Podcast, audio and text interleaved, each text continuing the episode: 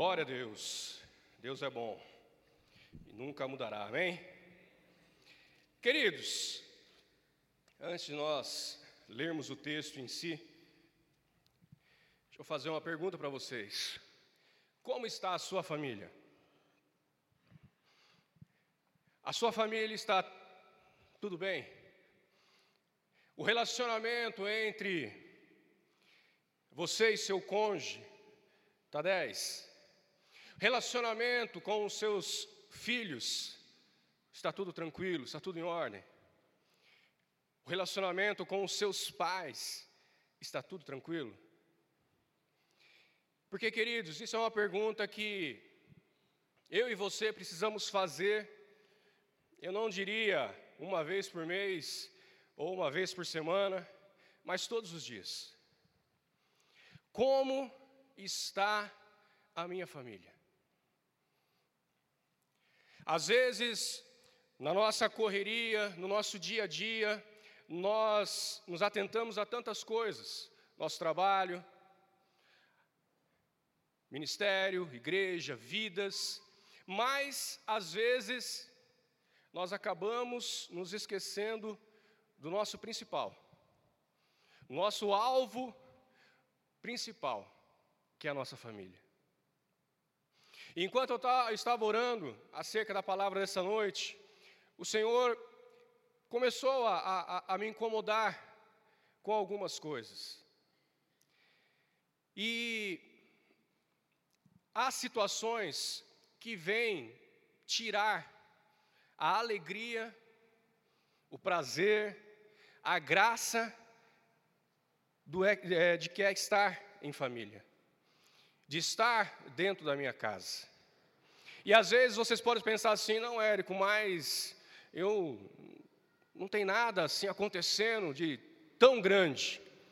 Mas não precisa ser grande para desestabilizar, para é, tirar a alegria que existe, que é para existir dentro do lar. Às vezes uma enfermidade, ela desestabiliza o lar. Às vezes o desemprego desestabiliza um lar. Às vezes a falta de dinheiro, né, o problema financeiro, ele desestabiliza um lar. A própria morte desestabiliza um lar. E, né, algo que a gente não gosta muito de falar, mas às vezes acontece, a separação desestabiliza uma família. E se a gente não vigiar, se a gente não parar para olhar para dentro da nossa casa, nesses pequenos detalhes, devagarzinho, não o diabo, não a, a, alguma pessoa, mas nós mesmos, nós, dentro do nosso lar, vamos nos afastando, vamos perdendo a alegria de estar em família perdendo a alegria de estar com os nossos filhos, com o nosso cônjuge. E aí o Senhor me levou a um texto que está lá em João, capítulo 2. E é sobre isso que nós vamos falar nesta noite, né? O novo de Deus em minha família. Se você está anotando, essa é a, o título da mensagem.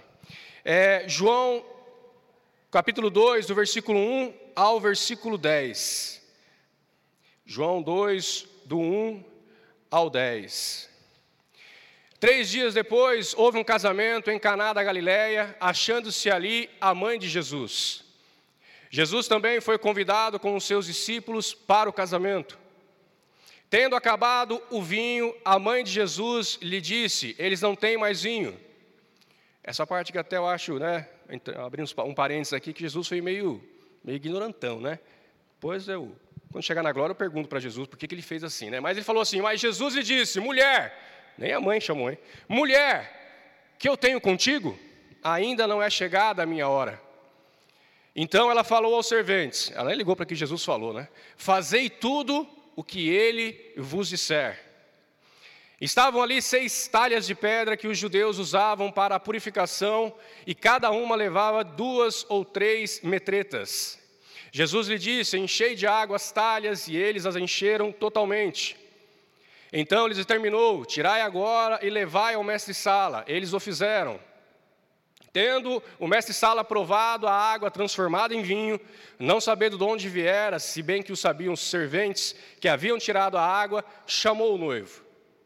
Ele disse: Todos costumam pôr primeiro o bom vinho, e quando já beberam fartamente, servem o inferior.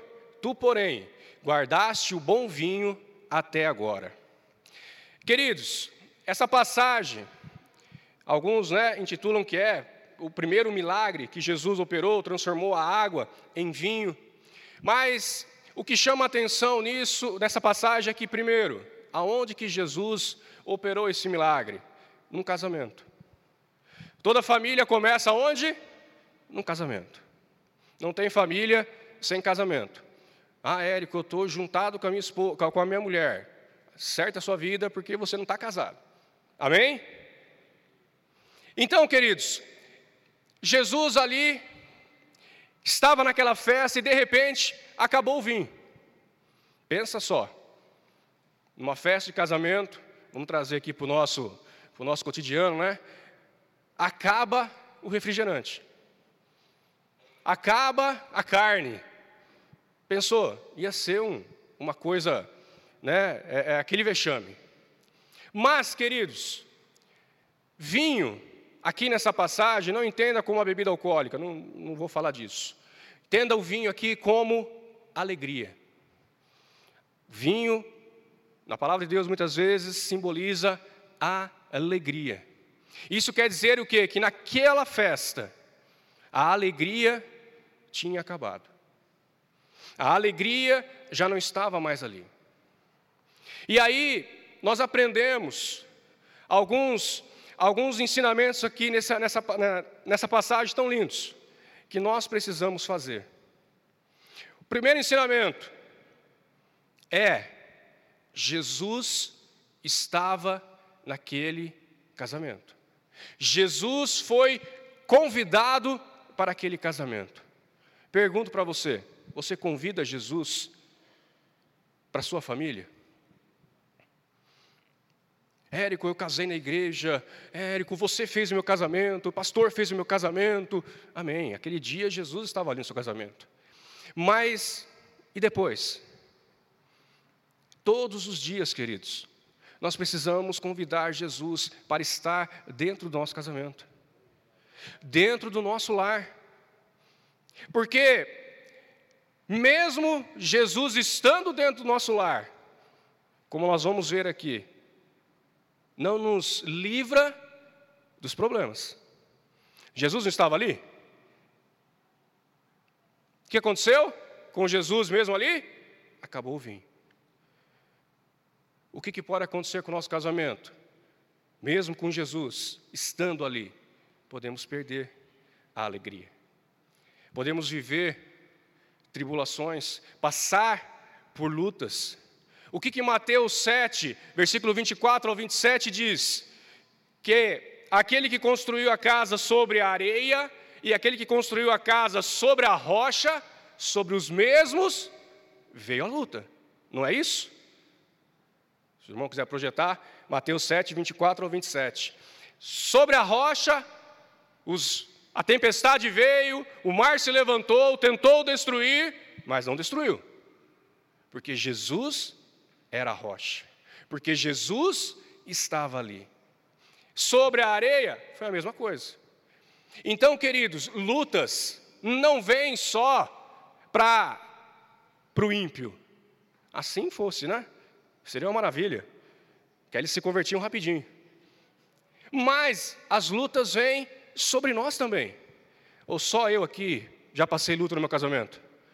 Tem mais alguém? Amém? Passamos, queridos. Sábado que vem agora eu vou fazer 28 anos de casado. Você acha que nesses 28 anos de casado só foi coraçãozinho? Só foi flores? Não. Teve espinho. Teve choro. Teve luta. Mas estamos aqui, para a honra e glória do Senhor. Não desista. problemas vão se levantar contra a tua vida, lutas virão, mesmo Jesus estando no barco, na casa, onde for, haverá lutas.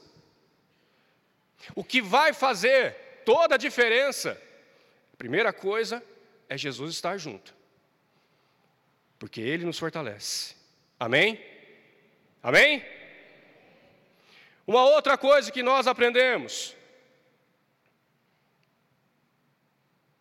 versículo 5 de, de João, põe na NVI, por favor. João 2,5.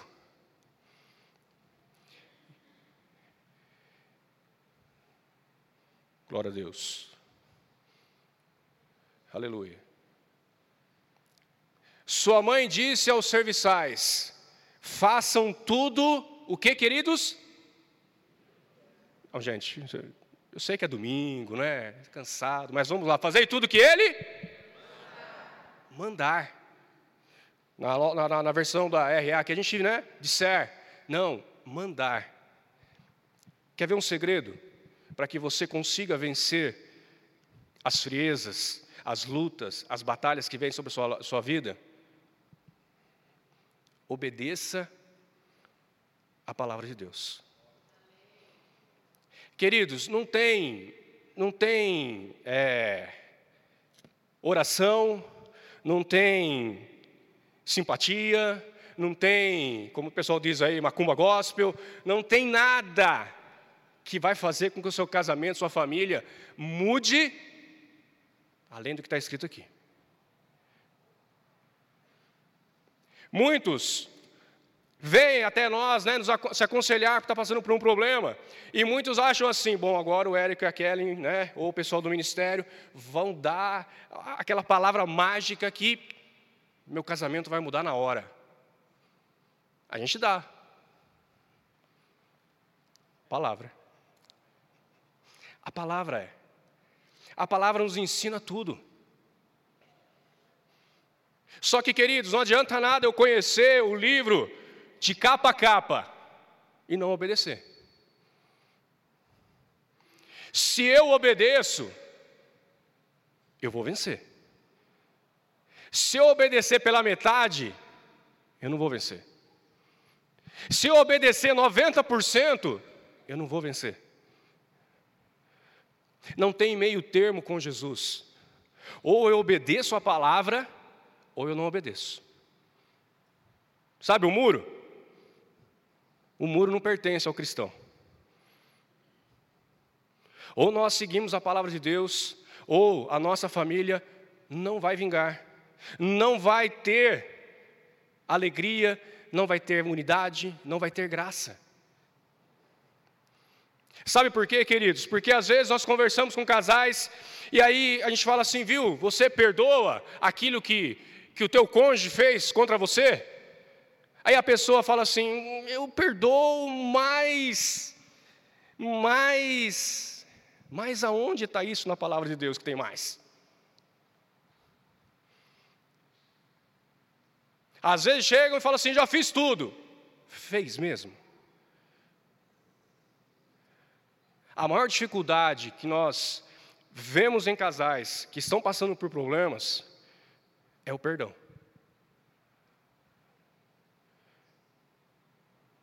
Eu perdoo, mas ainda eu não consigo olhar para ele. Então você não perdoou, minha filha. Olha, eu perdoei, mas ele vai ter que dormir no sofá ainda. Então você não perdoou.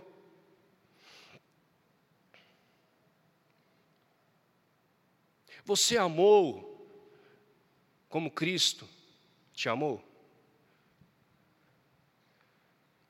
Porque Cristo, Ele nos perdoa quando nós pedimos perdão, Ele nos ama mesmo nós errando, Ele está junto da gente quando nós estamos sujos lá no lamaçal. Jesus ele não se aparta de nós. E por que que nós, com aqueles que nós precisamos e devemos amar, muitas vezes não fazemos? Por que que é fácil, às vezes, perdoar um irmão da igreja? Porque você vai ver ele se né, dá certo no outro final de semana, e nós não conseguimos perdoar aquele que nós estamos vendo todo dia. Qual é a diferença? Ah, Érico, você não convive com ele. Érico, você não sabe o que meu filho fez, que minha filha fez. Ah, Érico, você não sabe o que os meus pais fizeram. Eu não sei, meus queridos. Eu sei o que eu já vivi dentro do meu lar. Eu sei o que eu já fiz para os meus filhos e tive que pedir perdão para eles. Eu sei o que eles fizeram para nós, para mim, para minha esposa, e eles tiveram que pedir perdão. Eu sei aonde eu magoei a minha esposa e eu tive que pedir perdão para ela. E vice-versa. Queridos, família é algo que nasceu no coração de Deus. E se nós não cuidarmos da, da, do, do maior projeto que Deus projetou e fez, nós não vai valer de nada. Não vai valer de nada a quantidade de vidas que você salvou aí no mundo. Se a tua casa ela for para o inferno. Porque quando há o divórcio, quando há separação, quando né, um lar se desfaz, queridos, vocês não imaginam a, a, a quebradeira que é. Se vocês conversar com os psicólogos aqui da nossa igreja, vocês vão ver só uma pontinha do que é. Do que é uma família se desfazer. Do que é um lar se acabar. Então, meus queridos, obedeçam. Obedeçam a palavra de Deus. Por que, que Adão e Eva saíram do paraíso? Porque não obedeceram. Por que, que o povo lá na época de Noé pereceu todo e só a família de Noé foi para a arca? Porque eles não obedeceram, não acreditaram. Noé salvou a sua casa toda. Noé não deixou nenhum dos seus filhos ficarem para trás. Fez besteira depois? Fez. Mas, naquele momento, que havia juízo sobre a terra, ele trouxe a sua família. Ele salvou a sua casa. Os outros não quiseram, paciência, mas a minha casa foi salva. Eu não estou falando assim, ah, tu não precisa pregar para ninguém mais. Não, você tem que pregar, você tem que anunciar o Evangelho a toda criatura, inclusive as criaturas da tua casa. Amém? Amém, queridos? E depois? Depois nós vemos o quê? que Jesus ele dá uma ordem: enchei as talhas, seis talhas. Se coloque agora, né? Pegue aí, né? O filme que você já assistiu lá do, da Arca de Noé, do, do, do Velho Testamento e tudo mais. Naquela época existia torneira? Sim ou não? Não existia. Existia pressão? Não existia. Tinha que tirar água da onde? do poço. Cada talha daquela de pedra, mais ou menos 80 litros. Imagina aqueles servos enchendo aquelas seis talhas. Vocês acham que demoraram ou não? Sim ou não? Demorou, não demorou? Sabe qual que é o maior problema do cristão? Tempo. As pessoas querem vir conversar com o pastor, ter um aconselhamento com ele sobre o seu casamento e quer que ele, ele quer que o pastor já fale, ore e ele saia dali pronto, o casamento dele já virou um conto de fadas novamente. Tá tudo certo, aleluia. Tem o tempo. O tempo é o nosso inimigo. Porque nós não sabemos esperar. Há casais que passam por lutas e aconselham uma vez, duas vezes, três vezes, quatro vezes, Deus começa a operar, Deus começa a trabalhar, mas ainda ficou ainda, né? Aqueles, aquelas farpas ainda, aqueles, aqueles probleminhas pequenininhos que ficam assolando ali, assombrando, e aí o que acontece? A pessoa vai e desiste. Não porque não estava tendo mudança, mas porque estava demorando demais. Ah, Érico, eu já orei pelo meu filho, eu orei, eu orei, eu orei e nada. Minha mãe orou, sei lá quantos anos, para a conversão dos filhos dela. A minha sogra orou, sei lá quantos anos, pela conversão do meu sogro. Queridos, tempo. Na palavra de Deus a gente vê vários milagres que aconteceram, mas todos tiveram tempo. Como eu falei, Noé, imagina só, Noé fazendo aquela arca, ele olhava para o céu, estava aquele céu azul, lindo, maravilhoso. E Noé fazendo a arca. O que, que o povo fez? Desacreditou. Abraão recebeu o seu filho da promessa, estava lá bonitinho, a criança crescendo, de repente Deus vem e fala assim: Abraão, sacrifica. Já imaginou sacrificar o teu filho? Pior ainda, sacrificar um filho ali que, demorou para nascer. Levou um tempo para nascer, nasceu, cresceu um pouco, sacrifica agora.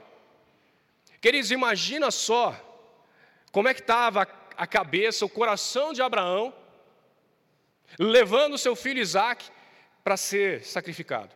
Ele sabia, o filho não sabia, o servo não sabia, a Sara que estava em casa não sabia, mas ele sabia. Imagine, andando ali, olhava para o filho, eu vou ter que matar meu filho. Deus não abreviou o tempo, ele abreviou? Não, Chegou até lá, preparou o altar, o filho pergunta: cadê? Meu filho, é tu mesmo. Coloca, ergue o cutelo, e aí sim Deus fala.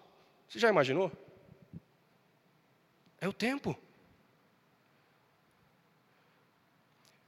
Deus não, não queria sacrificar o filho.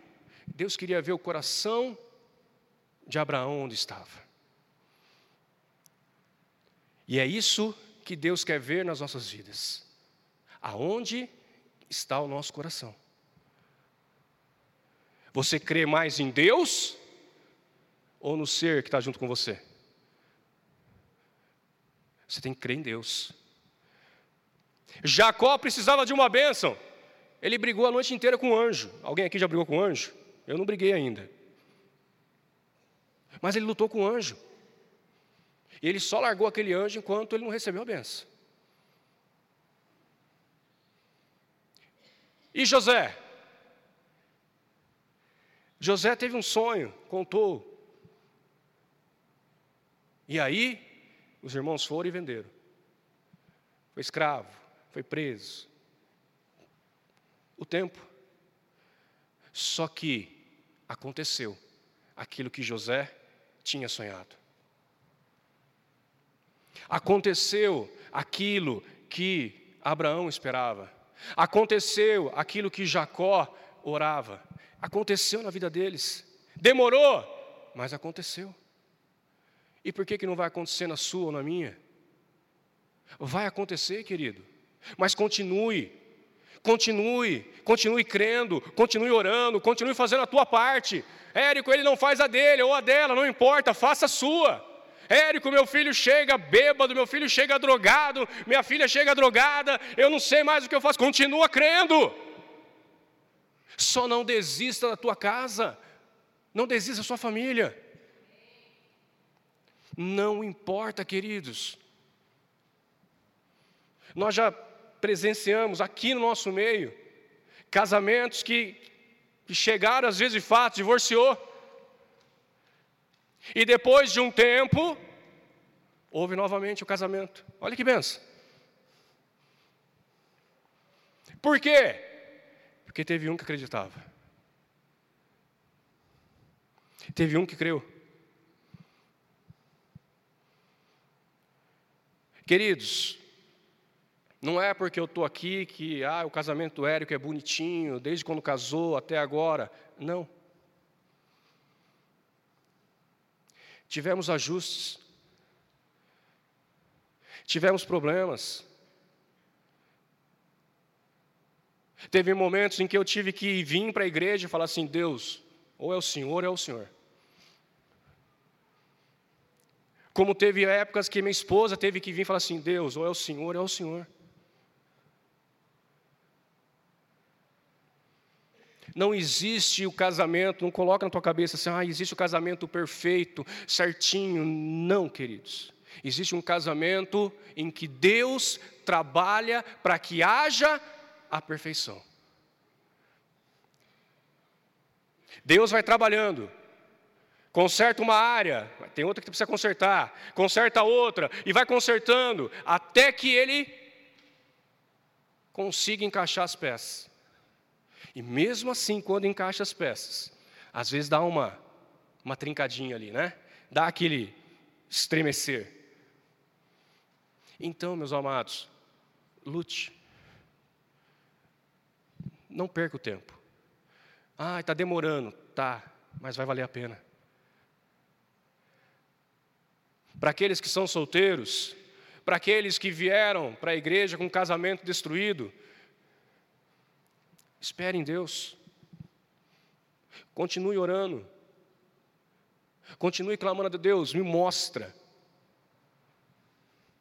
se é aquela pessoa ou não é.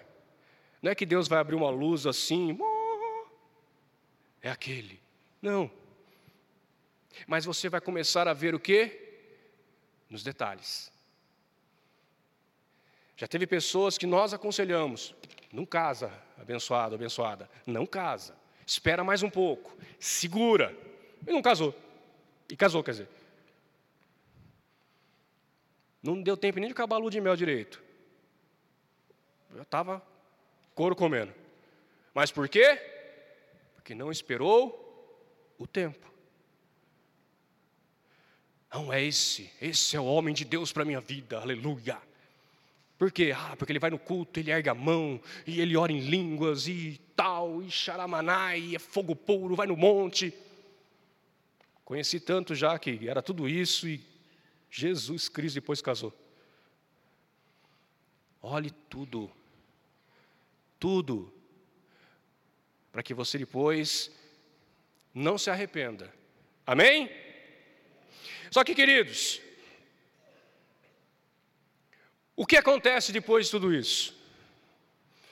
Depois que você obedeceu, depois que você deixou Jesus estar ali firme junto com você, obedecendo Ele em tudo, fazendo tudo o que Ele manda, esperando o tempo, aí vem, aí vem o novo de Deus. É aí que acontece o milagre. O milagre não aconteceu antes da obediência, o milagre não aconteceu antes de Jesus estar no casamento, e o milagre não aconteceu antes do tempo, mas o milagre aconteceu no tempo certo, na hora certa, no momento certo. E quando o milagre acontece, queridos, não é um milagrezinho, mas é o milagre. É aí que você vê a pessoa, né, o filho mesmo se convertendo saindo das drogas assim, ó. É aí que você vê o, o, o seu cônjuge sendo transformado por completo. Ah, ele traía, ele fazia isso, ele bagunçava e tal. De repente, Deus transformou a vida dele. Porque quando Deus faz. Quando Deus transforma, Ele não faz igual era antes, Ele faz melhor. Ele faz melhor, queridos. O vinho aqui, quando, quando, quando o mestre Sala ali pegou e provou aquela água que foi transformada em vinho, o que, que ele falou? Espera aí, tem alguma coisa errada aqui. Todo mundo serve o melhor e depois o pior. Com Jesus ao contrário. Pode até ter começado ruim, pode até ter começado com problema, pode até ter desgastado a sua vida, ter tido lutas, ter tido choro, ter tido às vezes até a separação, mas quando Deus traz novamente, quando Deus une novamente, Ele faz melhor do que era. Amém?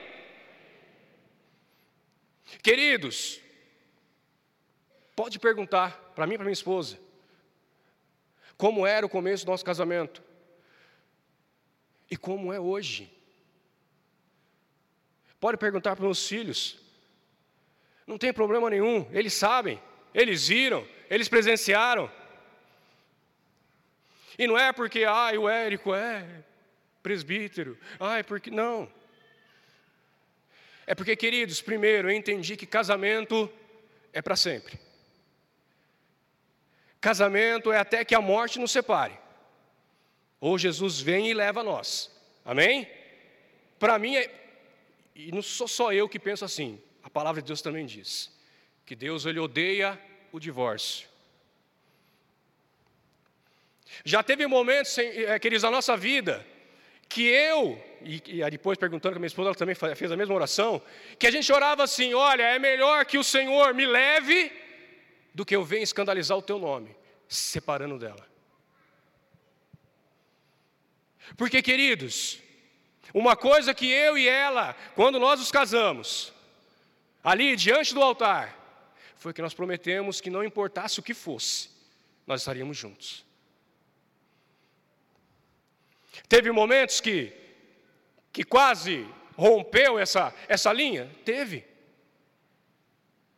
Claro que teve. Mas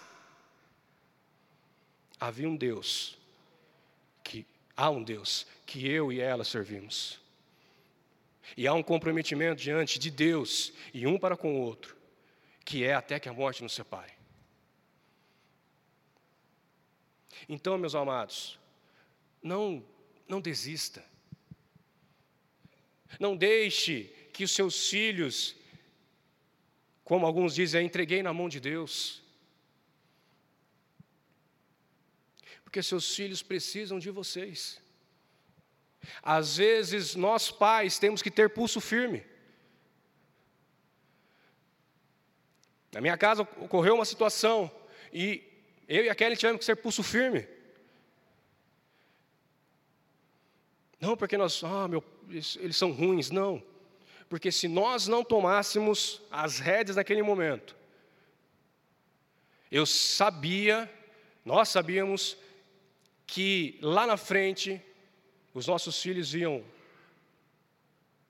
iam sofrer. No caso, o meu filho ia sofrer.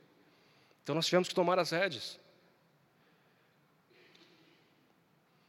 E por nós tomarmos as rédeas, e por nós estarmos junto com Ele, graças a Deus, Ele, ele tomou a atitude e hoje é abençoado, tem um casamento abençoado, e será assim para a honra e glória do Senhor. Mas, queridos, nós tivemos que tomar atitude, como pais.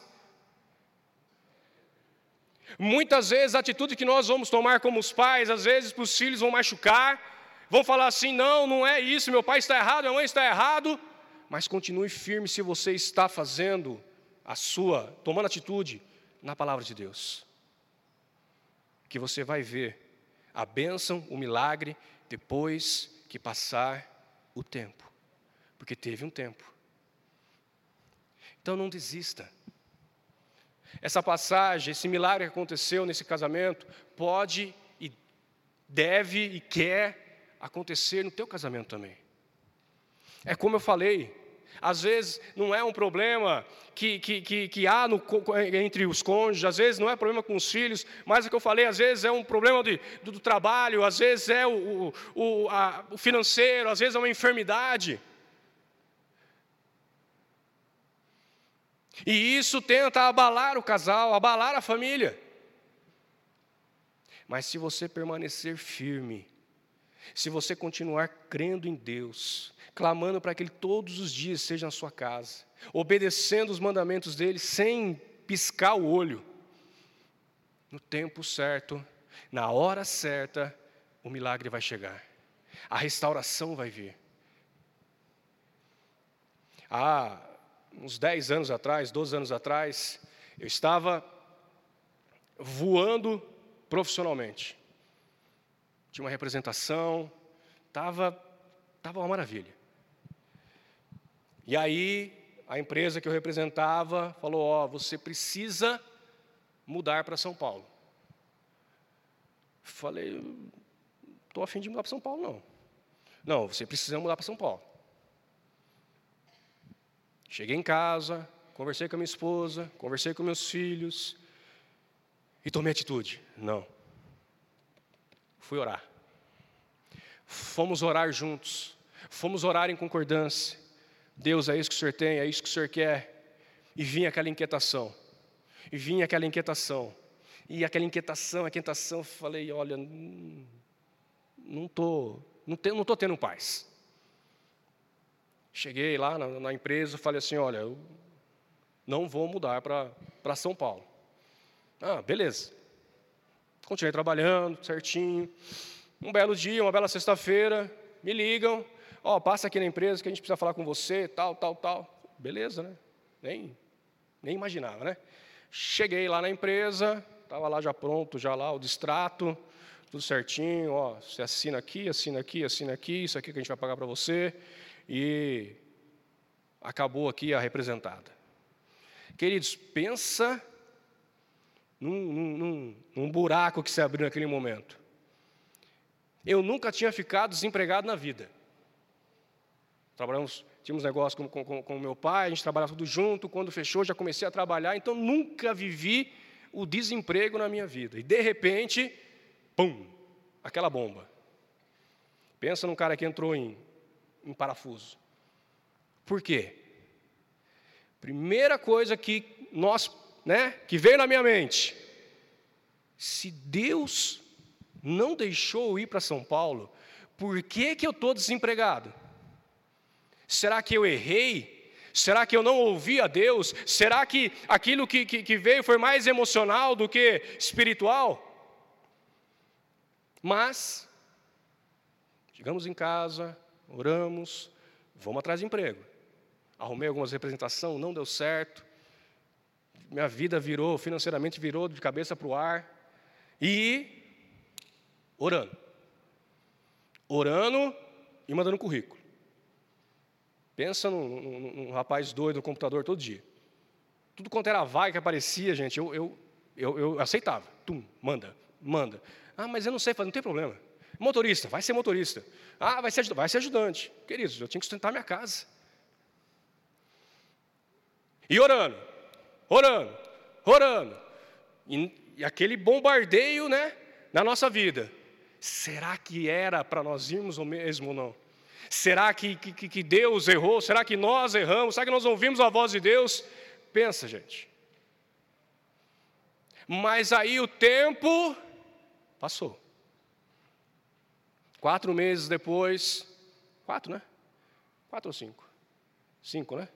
Cinco meses, seis meses depois, arrumei um trabalho. Olha só, hein, gente, seis meses em casa, imagina só. Arrumei um trabalho.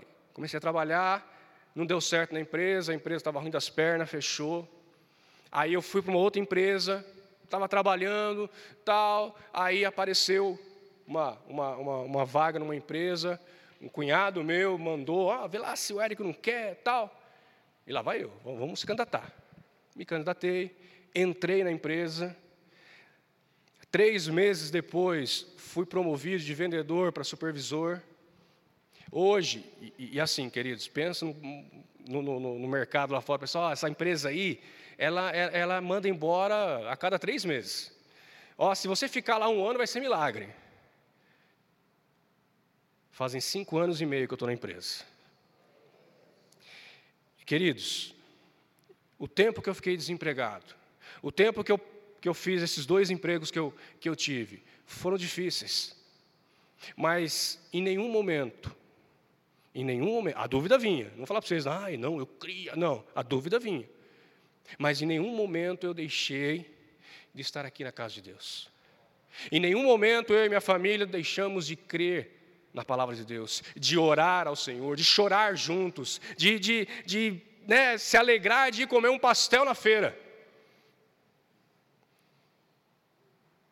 Hoje, para a honra e glória do Senhor, eu estou estabilizado no emprego, as contas em dias, tudo bonitinho, tudo certinho.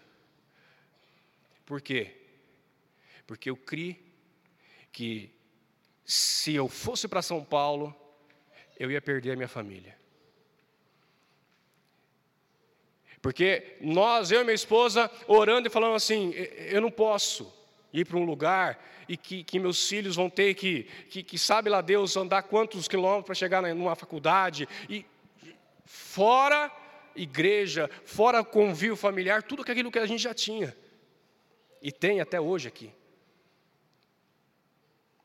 Mas, queridos, o tempo passou, e Deus nos mostrou que Ele não erra, que Ele estava certo, que Ele, mesmo nas horas mais difíceis, nos sustentava. Então, se você está passando por alguma dificuldade, por algum problema, não desista. Não olhe para trás e fique vendo aquilo que você poderia ter. Porque eu não fico, eu poderia. Ah, mas se eu tivesse São Paulo, estaria ganhando três vezes mais, e daí? Aonde estaria a minha paz? Aonde estaria a minha tranquilidade? Aonde estariam meus filhos?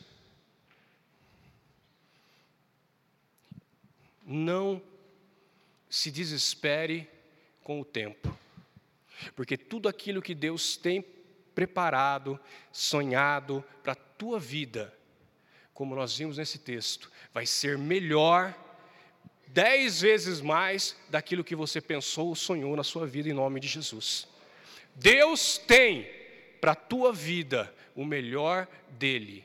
Basta que nós creiamos, basta que nós confiamos e basta que eu e vocês tenhamos a paciência de esperar o milagre acontecer por completo na sua vida em nome de Jesus. Amém? Vamos ficar de pé. Eu queria chamar o grupo. Eu queria que você ficasse de pé, mas eu queria que você já fechasse